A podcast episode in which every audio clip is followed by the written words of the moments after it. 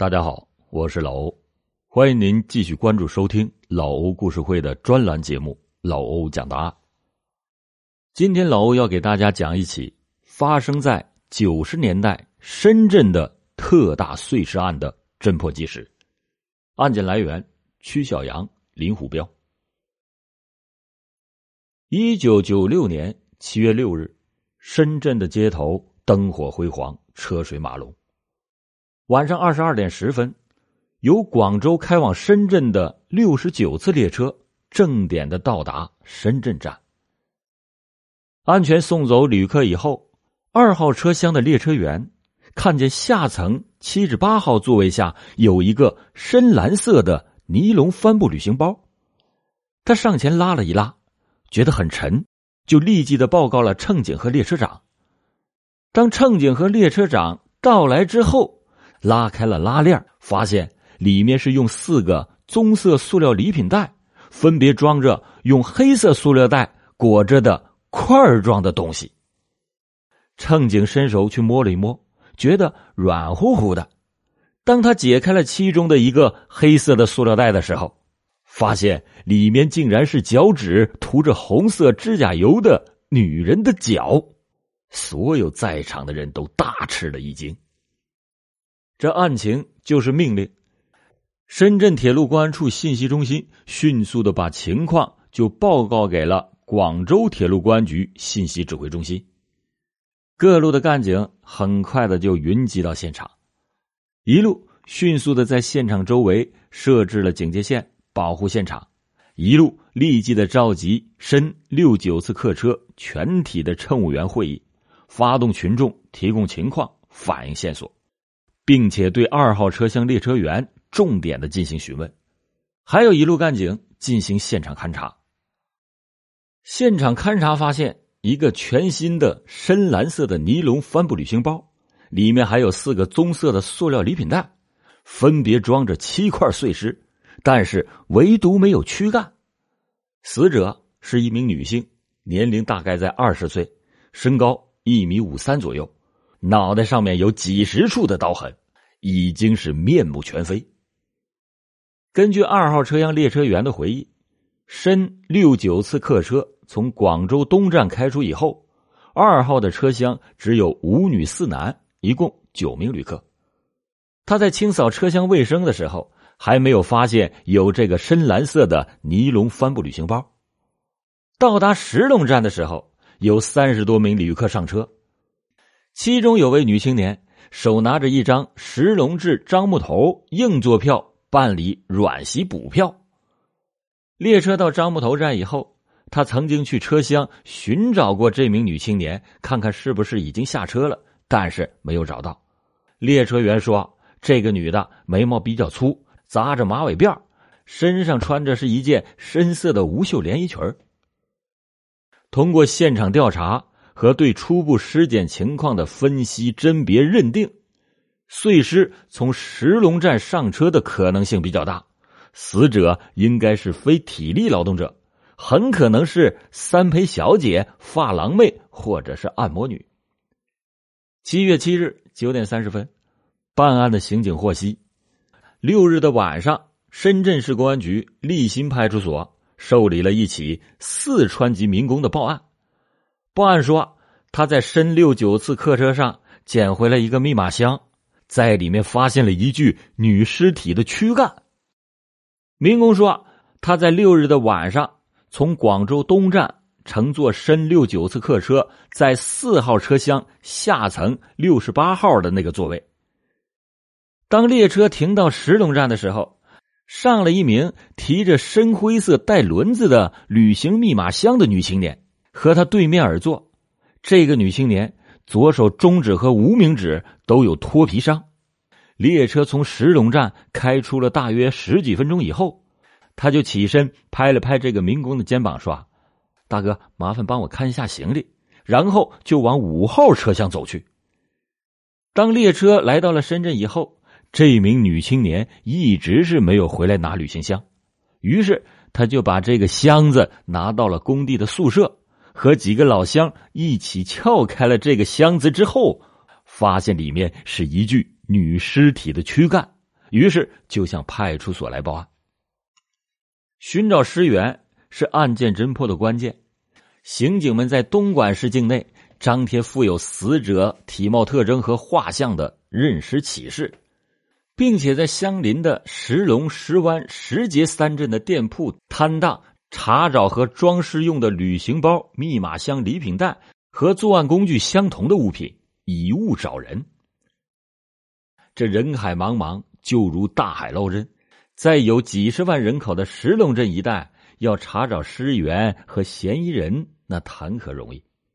盛夏酷暑，炎热难耐，干警们先后的走访了四百多家出租屋，一百多家娱乐休闲场所。鉴于疑凶在石龙站上车抛尸以后，很有可能在前方最近的车站樟木头站下车，然后折返回石龙，所以警方就派侦查员张刚磊等在樟木头火车站。重点调查，他们已经奋战了几个昼夜，走访出租车司机、车站职工。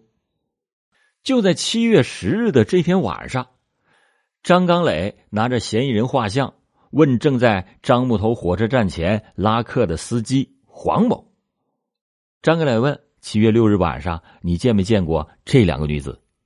司机回答说：“没见过。”张刚磊又补充说：“是去石龙的，你想一想。”有没有？司机突然就拍了拍脑门，然后说：“有。六月晚上九点半左右，有两名青年女子在离开火车站不远的魏群饭店门口要租车去石龙。他们嫌另一个司机要价太高，就租用了我的车。当时跟我讲价的那个女的，身上穿的是无袖的深色的带二花的连衣裙眉毛比较粗，扎着马尾辫他们在石龙镇的石龙宾馆附近下的车，这两个人的模样很像你这个画像上的人。七月十四日下午四点左右，一组干警在清查绿化西路某大厦出租屋的时候，终于是获得了案情的第二次重大突破。租住在这个大厦三零幺房的三陪小姐杨某向干警报称。和他在一起的某酒店做小姐的好友雪清，好像也是失踪了。七月五日凌晨两点，我们还通过电话。七月六日晚上以后，我再打电话，就是一直是无人接听，传呼他也没有腹肌。随即，干警就叫杨某带他们来到了雪清的住处——东发大街十三巷十号。这是一套两房一厅的套间室内比较整洁，但是客厅和房里边三部电话机都已经被人拔断。厨房里面有一把缺口的菜刀，一把锯子，在睡房的床头柜的抽屉里有空的首饰盒，还有张雪清烫染成金色发型的照片，以及记有他姓名、原籍地址的记事小本子。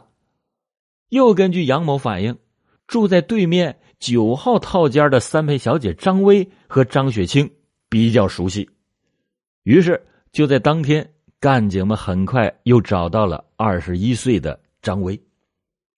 据张伟反映，张雪清是广西人。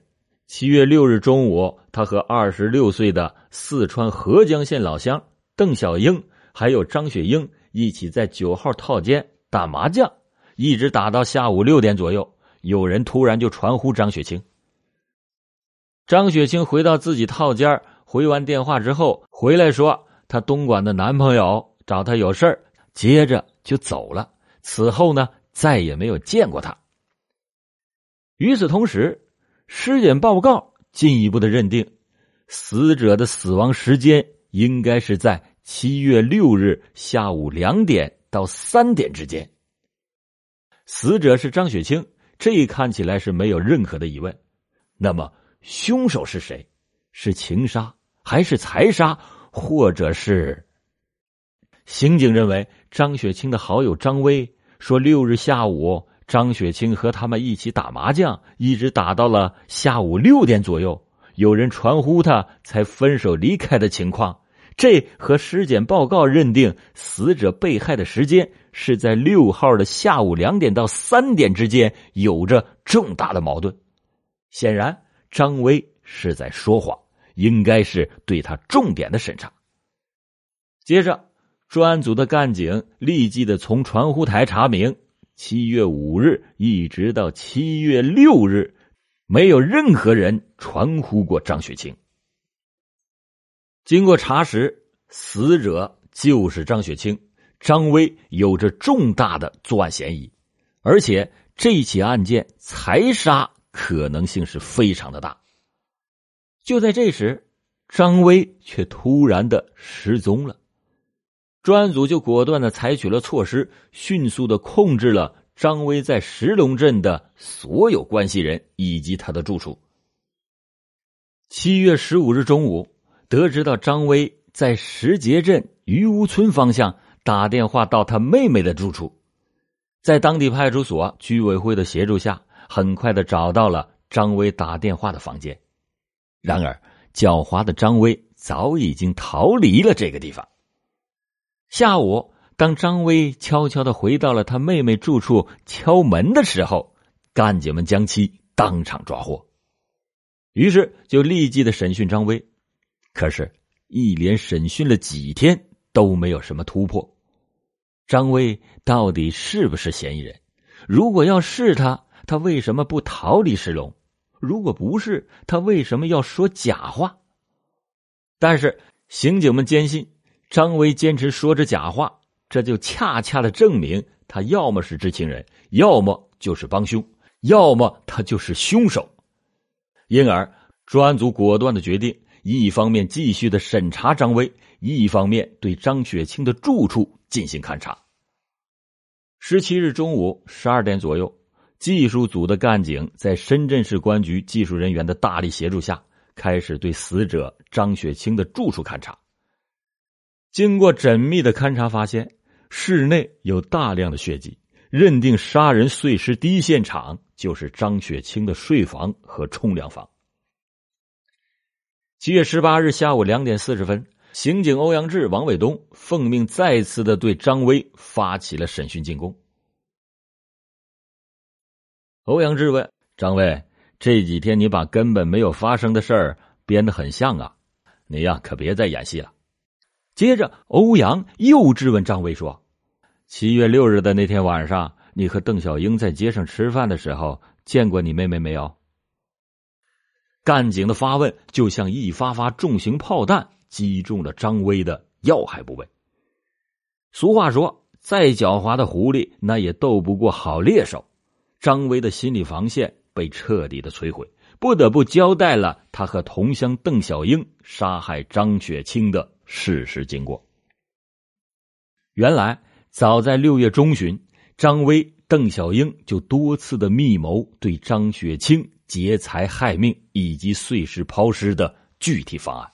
两个人并且一同准备了手套、尼龙绳、礼品胶带、锯子等作案工具。七月六日，和张雪清同住的另一名女子已经回了四川老家，这样只有张雪清一个人在家。他们认为时机已经到了，两个人就以打麻将为名，把张雪清骗到了他的住处，然后两个人突然施暴，把张雪清封嘴、捆绑以后，抬到房间里边，抢走了张雪清的钥匙，并且打开了抽屉，掠走了所有的金银首饰，还有八千元人民币，以及一本存有人民币十万多元的存折。还殴打威逼张雪清说出了存折的密码。接着，张威到银行试探性的取出了人民币两万元。张威走了以后，张雪清曾奋力的挣扎，准备报警。在搏斗中，张雪清还咬伤了邓小英的左手无名指、中指。邓小英顺手扯断了电话线，用电话机狠狠的砸张雪清的头部。等到张威把钱取回来以后，两个人又用枕头捂死了张雪清，接着又把尸体抬到了洗手间进行了肢解。所有的事情完事以后，这两个人一同到银行又取出了余下的八万两千八百元人民币。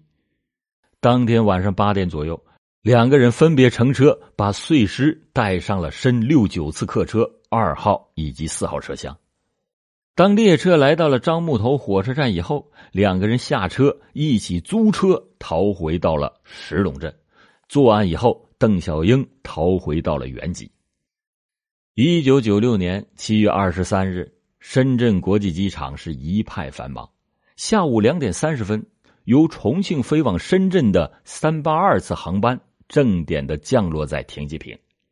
四名刑警押着重大逃犯邓小英。走下了舷梯，扭上警车，从而宣告轰动境内外的七六特大列车碎尸案的全部疑犯被抓获归案。